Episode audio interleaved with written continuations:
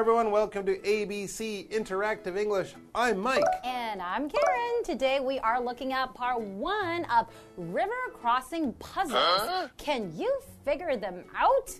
Huh, so Are these- puzzles. Are these like those word puzzles where you got to be smart and use logic to get the answer? I think they oh, are. Oh, and I I'm not, love those. I am not very good at them. Okay. Are we going to ask each other ones before we start reading the one in the article? Okay, I guess we could. We don't I- have to. Okay. Well, we I will ask you the classic logic word puzzle. It comes from ancient Greece. Okay. What walks on four legs in the morning, walks on two legs in the afternoon, Mm-hmm. and walks on three legs at night.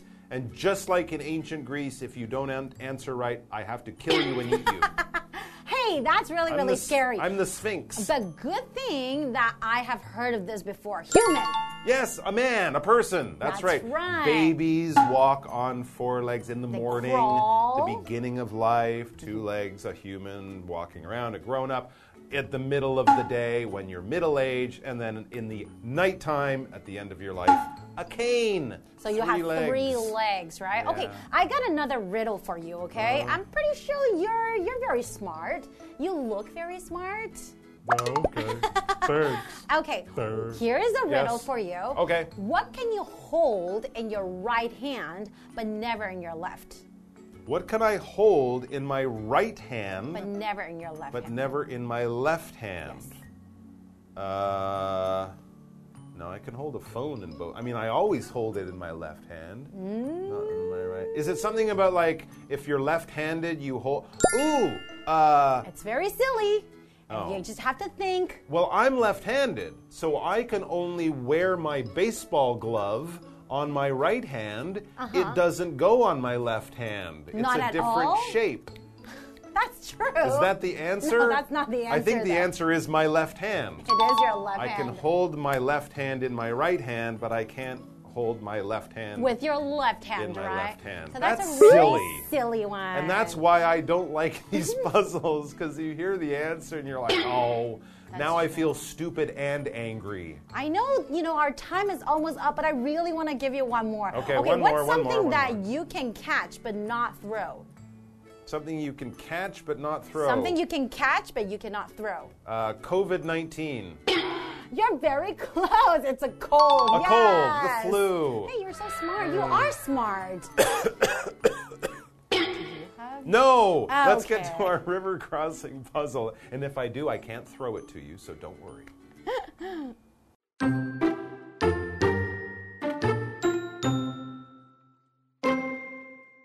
Lewis and Carol are trying to figure out a puzzle. Okay, let me get this straight. A man has a wolf, a goat, and a cabbage. Right, and he's trying to get them home.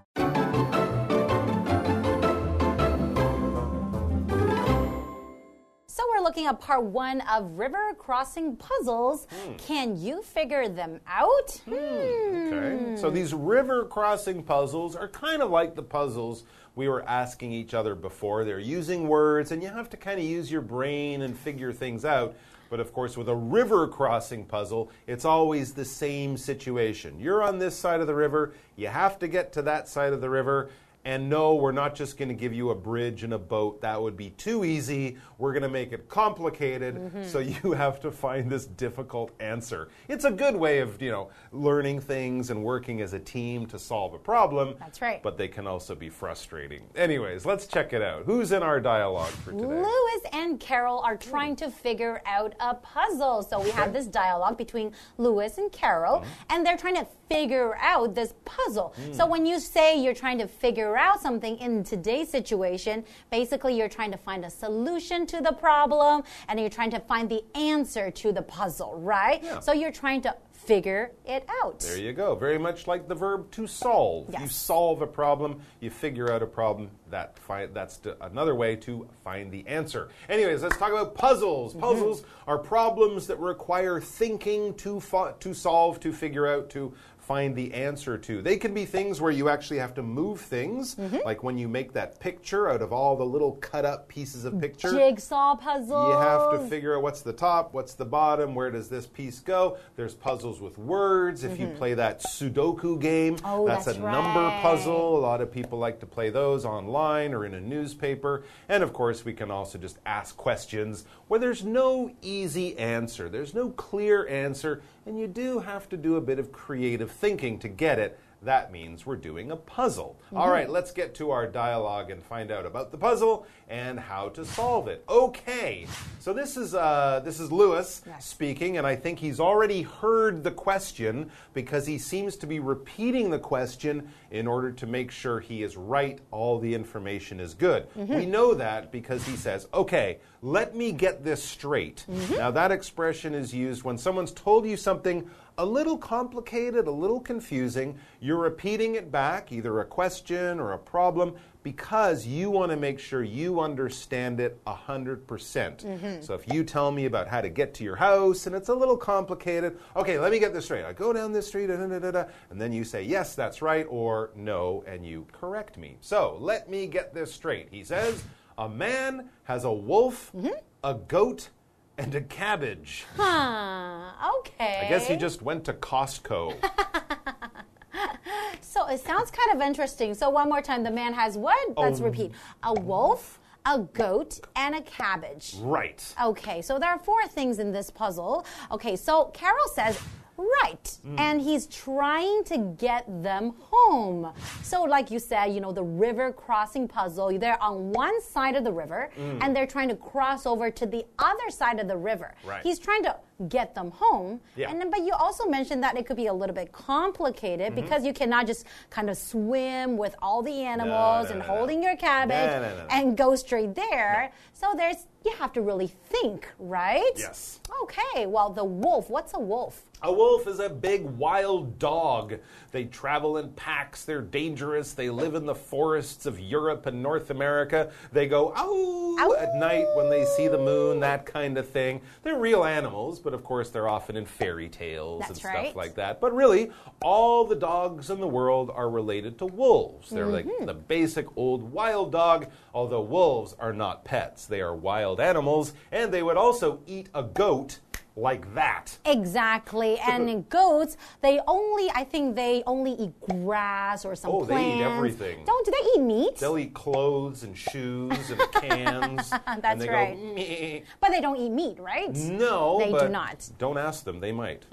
so the goat is also another type of animal. Hmm. A goat is a noun. So when you look at the goat, the size is actually uh, as big as the sheep, Yeah, maybe. about the same size. Yes, but the difference is that they do have the two horns at the top, and then they also have a little goatee, right? Mm-hmm. That's right. And they don't have all the wool that sheep have. Goats can be used for milk. Goat milk is very Oh, popular. you can right. use goat milk to make delicious cheeses like Greek feta. Yum, yum. Mm. And also with your Greek feta cheese, you might enjoy cabbage.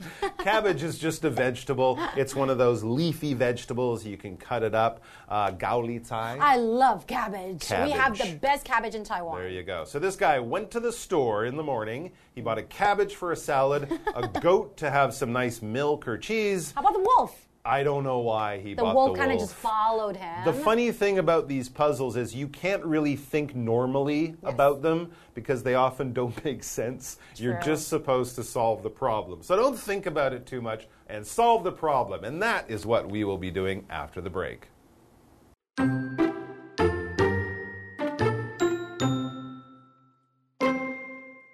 However, there's a river in his way. Yes, but he finds a boat on his side of the river. That's good. The man can just put everything in the boat and cross the river. No, he can't. The boat is only big enough for him and one other thing. Oh, well, that changes things. It sure does, but that's not all.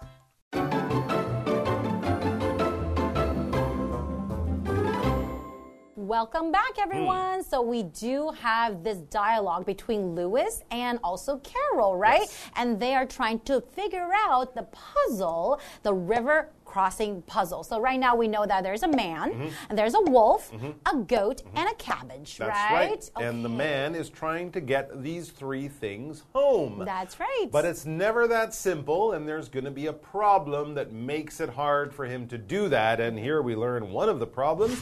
However, there's a river in his way. This is again mm. Lewis repeating the question to make sure he's got it. So I have a wolf, I have a goat, I have a cabbage, I got to get home, but there's a river in the way. In other words, I'm on one side of the river, there's a lot of water, and I get a I have to get over there That's right. We have to get to the other side, right? with all my animals and cabbage. Hmm, And so Carol says yes, but he finds a boat on his side of the river. What a okay, miracle. don't question No. these puzzles because you don't have to ask questions. We just have to figure out the answer, right? That's right. You don't ask things like, "Can he get all those things in the boat? Does he know how to row the boat?" I mean, you know, Exactly. no, don't think about it. So a boat is a noun. A boat is a kind of vehicle that travels on water. Not on land. We know that we can drive cars, we can drive, you know, trucks, but on the water we usually have boats or ships. So if you want to get from one side to the other side, a boat would be a good idea, hmm. right? Yes, they're very useful for traveling on water, and generally boats will be smaller than ships. Yes. Ships are usually the bigger ones that maybe go across the ocean. Boats, you can ride it on a lake or down a river. And you can row the boat. Mm-hmm. near the land. You can row a boat too. There you go. All right, so I think Lewis has got everything straight, all the facts in this puzzle. Now he has to solve it. And he says that's good after he hears, oh, there's a boat there? Mm-hmm. Oh, I thought I had to like swim with all these things on my back. Oh, no, that's easy then. That's good, he says. The man can just put everything in the boat and cross the river. Uh, uh, uh.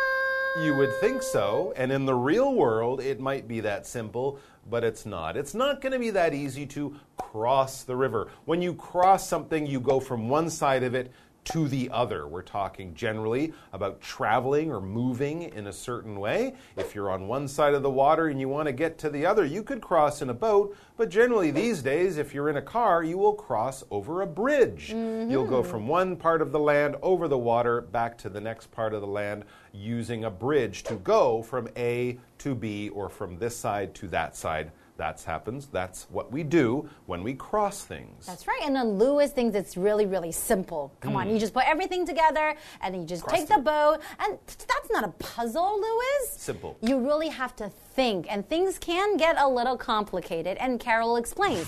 No, he can't. Oh. The boat is only big enough for him and one other thing.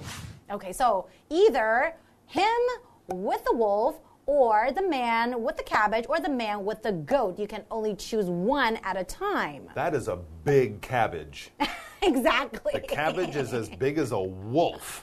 That is a lot of gaoli tsai he's going to be having. Mm, All very right. Well, again, don't think too much. Just solve the problem. oh, well, he says, that changes things. Once I hear this new situation, this new rule, yeah, it changes things. In other words, it's not going to be that simple. Mm-hmm.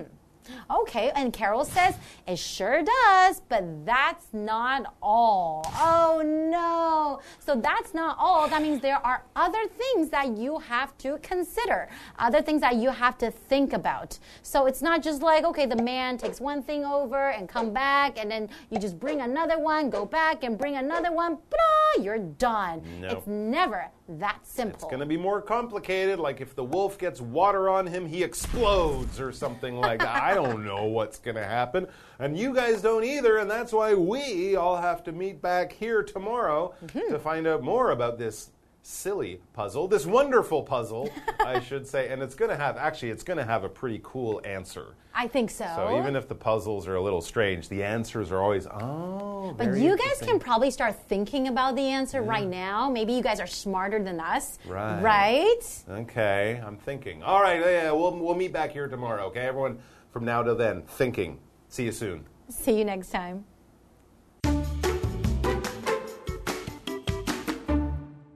Lewis and Carol are trying to figure out a puzzle. Okay, let me get this straight.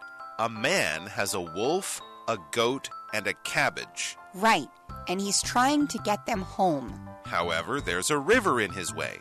Yes, but he finds a boat on his side of the river.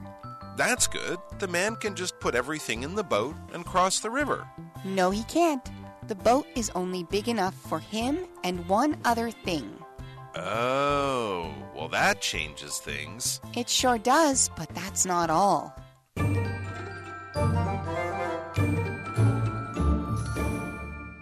Hi, I'm Tina。我们来看这一课的重点单字。第一个，puzzle，puzzle 名词，难题、益智游戏。My grandpa is very good at word puzzles。我爷爷很擅长猜字谜游戏。下一个单字 ，wolf，wolf 名词，狼，它的复数是 wolves。Wolves usually hunt in groups。狼群通常成群猎食。下一个单字。Cabbage, cabbage 名词，高丽菜、甘蓝菜。My mother grows cabbages in our yard. 我妈妈在我们的院子里种了高丽菜。最后一个单字 cross, cross 动词，横渡、越过。Crossing 是它的名词用法。 We should cross the street at the crosswalk. 我们应该要在斑马线的地方过马路。Crosswalk 就是斑马线。接着我们来看重点文法。第一个，Let me get this straight，让我把这件事搞清楚。Get something straight 表示厘清某事，把某事搞清楚。我们来看看这个例句：Let me get this straight. You're not going to give my money back？让我把这件事搞清楚，你没有打算要还我钱。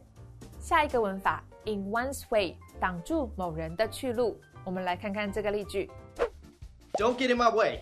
I'm taking out dirty diapers. Dirty diapers? You're such a baby. 下一个文法，A is 加形容词加 enough for B。A 对 B 而言足够怎么样？Enough 在这里是副词，它放在形容词的后面。我们来看看这个例句：The report is not good enough for the manager。 这份报告对经理而言是不够好的。以上就是这一课的重点单词跟文法，我们下一课再见喽，拜拜。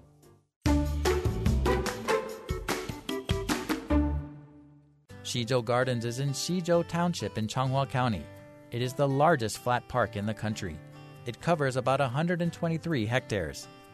It is divided into park area, forest area, and nursery stock area. It takes more than half a day to walk around all of the beautiful sights in the park.